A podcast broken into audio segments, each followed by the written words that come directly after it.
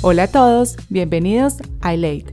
Yo soy tu host, Isabel Forrest, y desde el país de los canguros y koalas conversaremos con profesionales y empresarios de habla hispana quienes están ejerciendo su carrera y siguiendo su pasión fuera de casa. Mi intención es que encuentres en cada episodio consejos prácticos y útiles que te ayuden a acelerar tu carrera profesional y a tomar acción para que encuentres el trabajo de tus sueños o empieces ese proyecto que tanto tienes en mente. Si quieres aprender más, te invito a que visites mi página web ilay.co o sígueme en Instagram para que así no te pierdas ninguno de los episodios. Bienvenidos. En este tercer episodio de Elate tuve el placer de conversar con John Gómez, un colombiano que ha vivido por más de 30 años aquí en Australia y que me atrevo a decir es orgullo paisa, no solo porque es quien tiene la exclusividad de importar el aguardiente antioqueño en Australia y Nueva Zelanda, sino por su compromiso con la comunidad por medio de la obra de caridad que hace junto con su familia.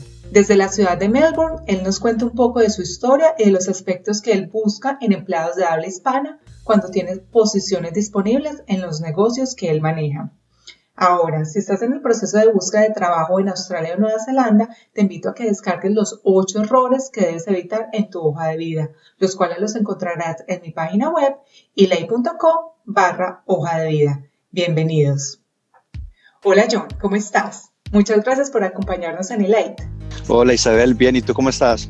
Yo estoy feliz de poder tener este tiempo contigo, pues sé que eres una persona muy ocupada, tienes muchos negocios, eres una de las razones por las cuales muchos de los colombianos, me incluyo, celebramos como si estuviéramos en casa porque eres el que trae el aguardiente antioqueño acá a Australia, pero también tienes una empresa de diseño gráfico y tienes un restaurante de comida típica colombiana con tu familia que se llama La Tienda. Y de hecho has hecho una obra de caridad muy linda durante este tiempo de pandemia que se llama Sharing is Caring. Vamos a tocar todos esos temas más a profundidad, pero para comenzar me gustaría que nos cuentes un poco de ti, cuál es tu historia. Vale, pues nosotros llegamos a Australia mis padres migraron en el 74. Yo tenía 18 meses y mi hermano tenía 4 meses. Y pues sí, mis padres le dieron la oportunidad de, escoger entre Australia o Estados Unidos. Y eran como 8 personas de la empresa donde mi papá trabajaba y él escogió Australia, mientras los otros 7 escogieron Estados Unidos.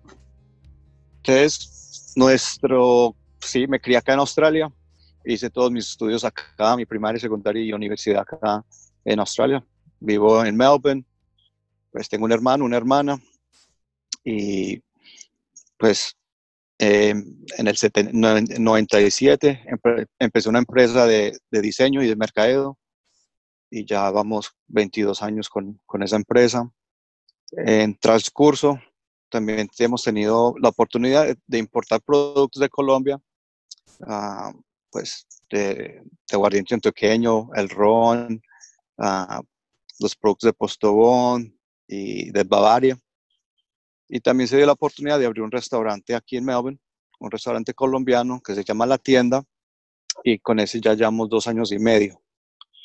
Y pues es un, es un negocio que demanda mucho tiempo y obviamente al servicio al cliente siempre tiene que estar a punto porque si no, pues no da. Especialmente cuando estás atendiendo colombianos que estamos acostumbrados a un muy buen servicio al cliente.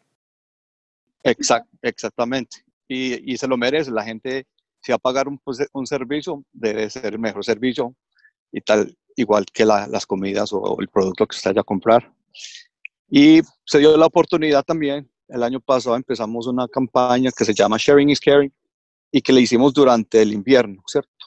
Acá en Melbourne, en Melbourne obviamente hace, el clima es pues bastante fuerte, el frío, y hablando con personas de la comunidad, nos dimos cuenta que habían personas que estaban en dificultades durante este tiempo.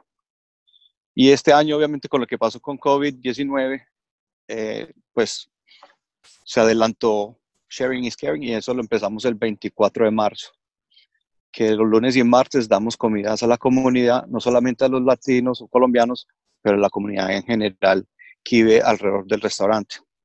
Y la semana pasada cumplimos 1.500 comidas que hemos donado durante los tres meses que llevamos con Sharing Caring este año.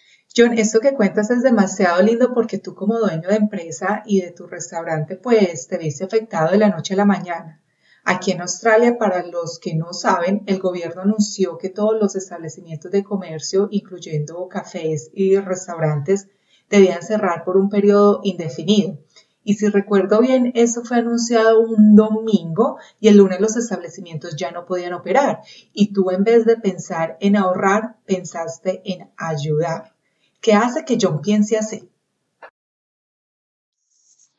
Son, son enseñanzas que nuestra familia nos, nos, nos dio cuando estamos creciendo. Siempre fue la mentalidad que siempre ayudaríamos a nuestros amigos, a las personas que necesitan ayuda y yo me acuerdo cuando éramos pequeños que había una cosa que se llamaba World Vision y mis padres siempre donaban plata o hacían sponsorship a niños de específicamente de África en ese entonces cuando estaba pues la crisis en, en, África con el famine y, y, la sequía que pasó allá y de eso siempre hemos siempre hemos tenido como ese ese característica de, de, de nuestra familia que nos gusta y nos nos aparece que, que, podemos ayudar a la gente realmente. Y de ahí, de eso, fue las enseñanzas de nuestros padres. Y yo también creo que, pues, en general, la comunidad y la cultura australiana se caracteriza mucho por, por ayudar a la gente, ¿cierto? Uno solamente tiene que dar cuenta cuando hay incendios acá o cosas, catástrofes eh, afuera de, Australia. Y Australia siempre es como uno de los primeros países para hacer la mano y ayudar. Entonces son cosas que creciendo acá en este país también pues se le, se, le, se le da a uno como para, se vuelve parte de nuestro DNA. Algo que me parece muy interesante de ti, John, es que estás muy conectado con la comunidad colombiana, sabiendo que llegaste acá muy joven Eres un bebé como nos contaste y el hecho de que tus papás migraron a este país en los años 70, creería uno que es fácil de pronto, pues no sé, desconectarse un poco cuando llevas tanto tiempo viviendo tan lejos de Colombia. Sin embargo, y como lo comenté en la introducción, eres el responsable de que muchos paisas y colombianos en general nos sintamos como en casa, pues eres quien importa el aguardiente antioqueño a Australia y otros productos latinos como el ron Medellín y la cerveza Club Colombia. Cuéntanos cómo nació la idea de importar un producto tan ícono de nuestra región y el proceso para que la FLA te diera la exclusividad de distribuirlo. Mira, Isabel, la, oportunidad se dio una vez que yo fui a una fiesta, que fue una fiesta de independencia, eso fue como en el 2009, 2010, algo así. Y estaban vendiendo aguardiente antioqueño. Y el precio de esa botella estaban como 80 dólares. Y uno, pues, con las ganas de tomar algo de nuestro país, en un país tan lejos, que eso, pues, no se veía en, en ese entonces. Y uno como gomoso, pues, pagaba la botella. Y de ahí nació la idea que quería como, como tener productos accesibles a nuestra comunidad. Y en ese entonces no había, pues, no había tanta comunidad tan grande como la hay hoy en día, ¿cierto? Entonces, en el 2013 viajé a Colombia y pedí una reunión, pues así de la nada, llamé a la fábrica de licores de Antioquia, me, pues hice una introducción de nuestra empresa, de los clientes que manejamos, del plan de mercado que teníamos en mente, hicimos un análisis de, pues, de la población acá y las oportunidades que, que habían acá. Y de ahí nació, de ahí nació que se dio la oportunidad, la, la fábrica de licores creyó en nosotros, en lo que queríamos hacer y en las razones por qué queríamos traer un producto tan ícono de nuestro país a un país que realmente nadie conoce el producto fuera de los colombianos, ¿cierto? Eh, entonces se dio la oportunidad de importar ese producto y hacer una introducción a un mercado realmente muy complicado, porque aquí en este país hay una variedad de, licores tremenda. O sea, tú consigues lo que sea acá y, y obviamente hay competición en todo, pero lo bueno fue que podemos traer el producto y tenerlo y mantenerlo debajo de un precio mucho más favorable a lo que lo estaban vendiendo antes. Y durante ese proceso me imagino que tuviste algunos obstáculos o ciertas barreras que superar. Y como te lo comenté antes de que empezáramos a grabar este episodio, Uno de los objetivos de este podcast es ayudar a personas a que sean fieles a sus sueños y que no se rindan en el proceso de alcanzar eso que tanto quieren, ya sea como profesionales o empresarios. ¿Cómo superas tú los problemas que se te presentan? Como buen colombiano, creo que somos personas que nunca nos, nos rendimos, siempre queremos como alcanzar más alto o, o tener metas que, que se pueden alcanzar.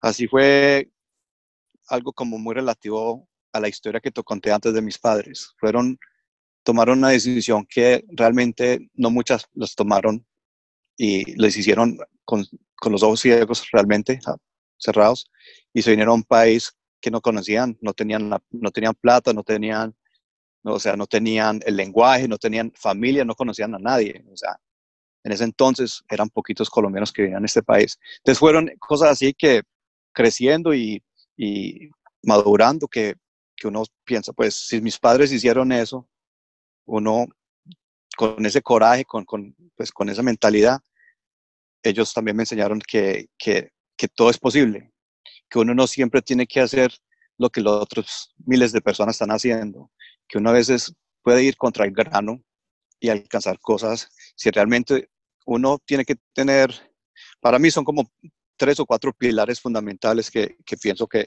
personas que quieren empezar empresas o trabajar en algo o estudiar algo, es realmente tener fe en lo que se está haciendo, tener personas alrededor suyo que creen en ti, uno mismo creer y tener pasión y amor por lo que uno hace. Esto que dices es demasiado valioso, very powerful, como diríamos en inglés. Y esto me lleva a la siguiente pregunta, ya que tú has sido dueño de empresa por más de 22 años aquí en Australia. Para las personas que están en busca de trabajo en estos momentos, ya sea como diseñador gráfico, en el área de mercadeo o en cualquiera de los cargos que tú empleas por medio de tu agencia y diferentes negocios, ¿cuáles son las cualidades que tú buscas en una persona y sobre todo si esta persona habla español como su primer idioma para que pueda ser competitivo o competitiva en un país como Australia? Cuando empleo personas para la agencia, pues obviamente uno tiene un portafolio, tiene un, un CV, un resumen de, una hoja de vida de la persona. Pero eso realmente, para mí es casi secundario. Para mí es cuando uno está cara a cara con esa persona que uno realmente sabe quién es esa persona. Obviamente hay gente que, que se disfraza, que pues inventa cosas, pero realmente es cuando uno está cara a cara con esa persona que realmente ve la persona por sí mismo. Y eso eh, siempre hay que ver una conexión, siempre hay que ver un feeling entre la persona. A mí un portafolio me puede hablar maravillas del talento que tiene la persona, pero realmente es la personalidad, para mí es primordial y obviamente que, que sepa trabajar con, con, los varios softwares que, que, se utilizan en la agencia. Pero sí, la personalidad y obviamente el talento es, es importante. Uh, la persona debe ser abierta y, y me dice a, lo que, a, lo que se le, a, lo que se le den.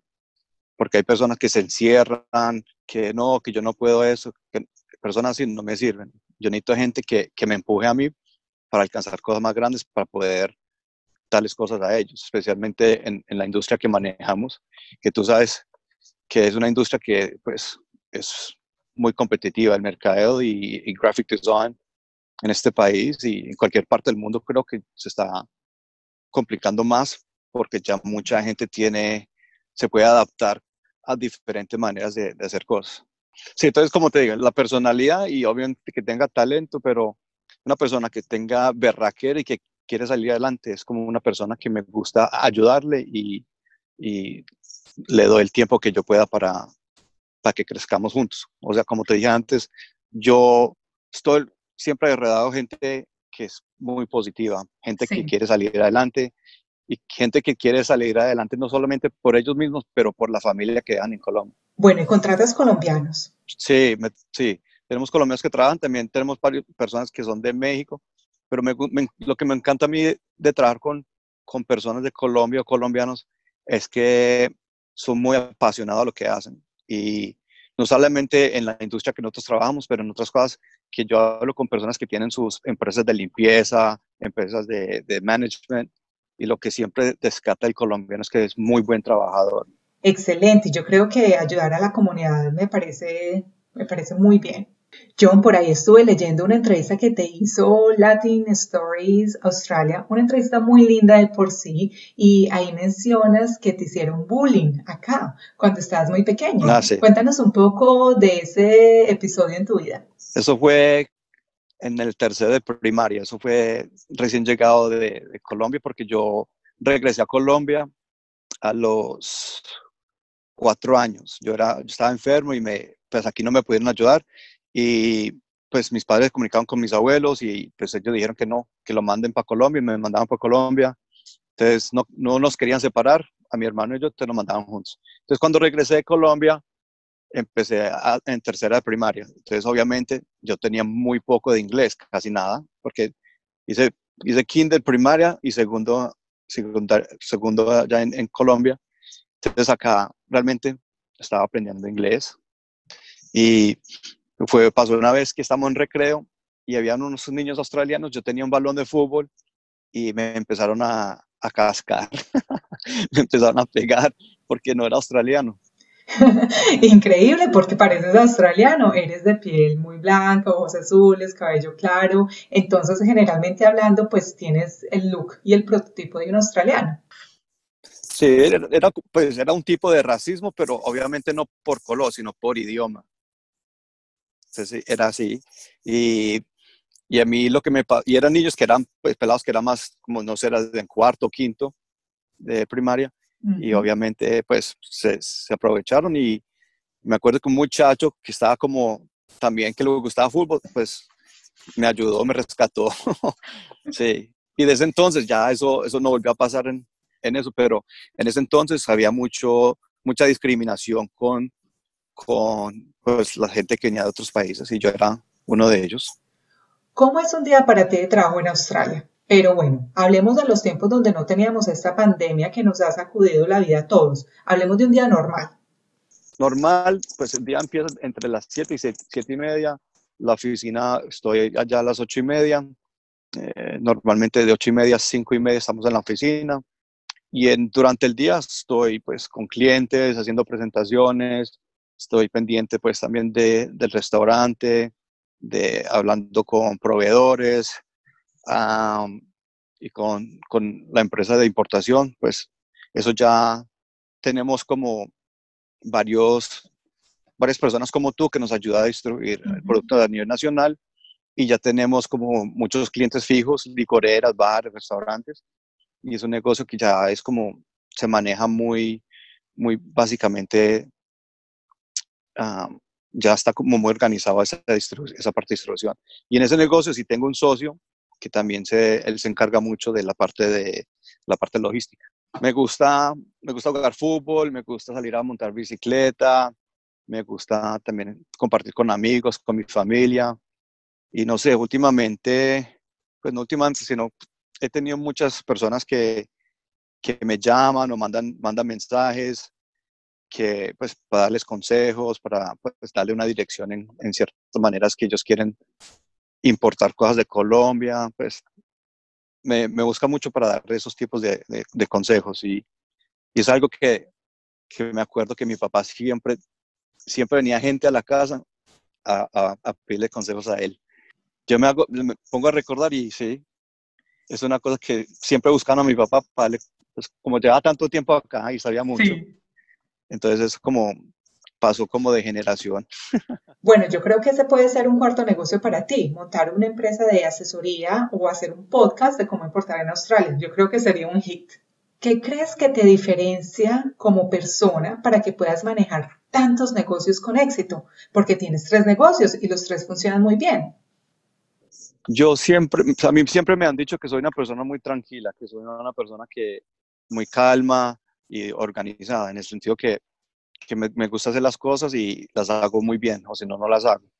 Y creo que es detrás tener la pasión y, y querer, seguir creciendo en, en, las cosas que estamos haciendo. Ya tenemos otros planes para, para empezar otras cositas en un futuro que se va a dar. Pero sí, es como tener tranquilidad, tener como paz y no ofuscarse uno si siempre cosas van a pasar, siempre hay cosas que uno no tiene control de ellas y yo solamente me trato de, de enfocar en las cosas que yo puedo controlar. John, pregunta capciosa. Entre disciplina y motivación, ¿cuál crees que es el factor para que la gente tome acción? ¿La motivación o la disciplina? Yo creo, para mí es tener la motivación. La motivación es como tener el motor siempre en lista de arrancar. Siempre la motivación es como, para mí es el corazón, porque usted tiene disciplina, pero si usted no tiene motivación, ¿en qué va a poner esa disciplina? ¿Cierto? Pero para mí, personal, para mí personalmente sí, la motivación. Bueno, como para terminar, porque ya está un poco tarde y me imagino que quieres llegar a la casa o al restaurante a comerte unos frijolitos bien ricos, para aquellos que nos escuchen y quieran migrar a Australia o a otro país en donde no se hable español, ¿qué consejos les darías? Pues todas las personas que he conocido que llegan de Colombia siempre tienen como un, factor común, que siempre quieren venir a este país a aprender inglés.